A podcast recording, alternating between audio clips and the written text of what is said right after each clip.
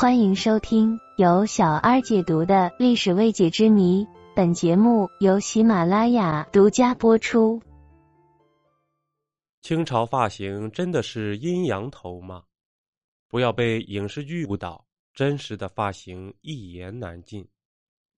随着这几年宫廷剧的大火，我们看到了很多关于清朝宫廷的形象，包括他们的服饰、文化、艺术等等。比如《甄嬛传》《延禧攻略》，还有很多反映清朝时事的《雍正王朝》等，这些无疑都给观众留下了很深的印象。一方面知道了清朝女子穿花盆底的鞋子，另一方面对男子的阴阳头发型，还有上朝穿的朝服和满人的服饰都印象深刻，可以说甚至影响了一大部分人的认知。大家都觉得清朝人，尤其是男士的头发都是那种阴阳头。所谓阴阳头，就是前半部分的头发是光头，后半部分开始留头发，然后扎成一个辫子。一阴阳头的由来，其实清朝的男士发型远不是我们电视剧里看到的那样。首先，清朝在入关之前，满族人是马上打天下的，靠打猎为生。打猎经常要骑马穿梭在树丛之间，如果辫子太长，就很容易被刮住，或者容易被野兽抓住。所以，其实他们的头发不可能留那么长。在长度上就和电视剧看到的有所不同。其次，也没有那么粗的辫子。满族人的发型其实是类似老鼠尾巴那种类型，非常的少而且短。女真人当时流行把几乎所有的头发都剃掉，就留下一小撮。他们的审美和现在的审美差异极大。当时女真人觉得这种发型非常美观，而且显得男人威武雄壮。在当时，这种发型被称为“金钱鼠尾辫”。满族人入关之后，曾经搞过一段时间的统一发型运动，当时有严格的规定。所留的辫子必须能穿过铜钱的眼儿才可以，如果不符合要求，被视为违法行为。当时顺治帝登基之后，甚至这项规定被上升为是国家的法律。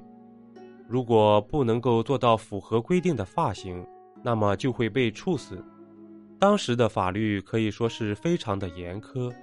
当时的统治者可以说也以此来试探臣民们是否接受自己的统治，是否对自己顺服。二要求的变化，而满族人刚入关，剃头的师傅对这种发型还没有完全掌握，很多次发生了剃出来的头发过长或者过于粗的情况。这些人也并没有不服从统治，可是也通通被处死了。当时就发生了这样一件事：由于剃头师傅的失误，以男子的发型不符合标准，比如穿过铜钱的宽度要宽一些，可是他也被抓了起来，将他下监狱。他非常不服气，告到了皇帝那里。皇帝听说之后，并没有理会他，而是将他的家人一并连坐，甚至当时管理他的地方官也被降职处罚。可以说是相当的严苛了，有一些交往过正的意味了。后来有段时间，清朝的统治者规定，如果头发不能符合标准，那么剃头师傅和当事人都要被处以死刑。一时间也引起了很大的波澜，有很多剃头师傅也无辜惨死。在清朝入关的八旗统治者和汉人。在头发这个问题上发生过非常严重的冲突，曾经在多尔衮时代，由于头发的问题，甚至在江南一带爆发了几次大规模的起义。多尔衮还发布了留头不留发、留发不留头的命令，当时的汉人非常不满，造成了局部地区严重的武装冲突。但是最后随着时间的推移，这场暴动被镇压了下来。这么严重的冲突也是多尔衮当年没有意料到的。这是由于汉族人民受儒家文化影响深远，所有有识之士都觉得身体发肤受之父母，不能轻举妄动。如果要是把头发剃了，就破坏了老祖宗留下的传统。尤其是文人，还非常有气节和风骨。再加上当时清朝的八旗统治者入关，他们的文化和治理手段并没有得到这些汉族人的认可。很多人只是表面上屈服，其实心里并不是很认可统治者的统治，觉得他们是蛮夷之地来的人。在经历了漫长的岁月之后，爆发被镇压下去，统治也稳定了下来。